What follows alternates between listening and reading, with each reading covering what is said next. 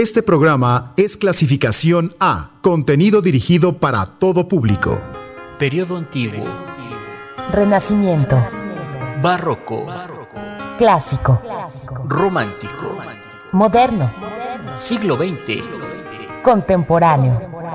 La música académica ha pasado por todos estos periodos. Todos tienen cabida en Pasacalle. el espacio de la música docta. Por el 997. Bienvenidos.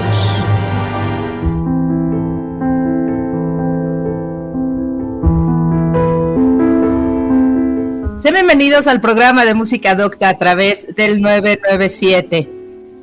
Tríos, dúos, sinfonías, partitas, sonatas y fugas son parte de la obra del autor italiano destacado del siglo XVIII que hoy vamos a escuchar, llamado Fortunato Kelleri. Él fue más reconocido por sus creaciones de música instrumental que comenzó a escribir a la edad de 61 años. Su experiencia en el arte sonoro comenzó desde que era muy niño cuando formó parte del coro de la capilla y de la Madonna de la Estecata, y fue educado en voz y teclado por su tío y tutor, quien fungía como maestro de capilla de la Catedral de Placenza. Poco tiempo después, en España e Italia, Kelleri escribió casi una docena de óperas. La primera lo hizo en, en 1709 y la última en 1721. Aunque la mayor parte de la música de estos dramas se ha perdido, hay registros que indican que muchas de sus obras de este tipo fueron interpretadas o estrenadas en teatros consagrados de Venecia, Padua y o Florencia. Después de estar en España alrededor de 1710, Kelleri fue nombrado maestro de capilla. Si bien no está claro si fue empleado por Ana Luisa de Medici, sin duda sirvió a Philippe Franz von Schom. Eh, también fue consejero de la corte en 1723 Ahí escribió la mayor parte de sus obras que fueron oratorios. Vamos pues a escuchar el día de hoy de este músico italiano del siglo XVIII, la sinfonía para cuerdas en dos partes, eh, en los siguientes bloques sonoros. Sinfonía para cuerdas y cello, la primera y la segunda parte en los dos bloques. Que la disfruten.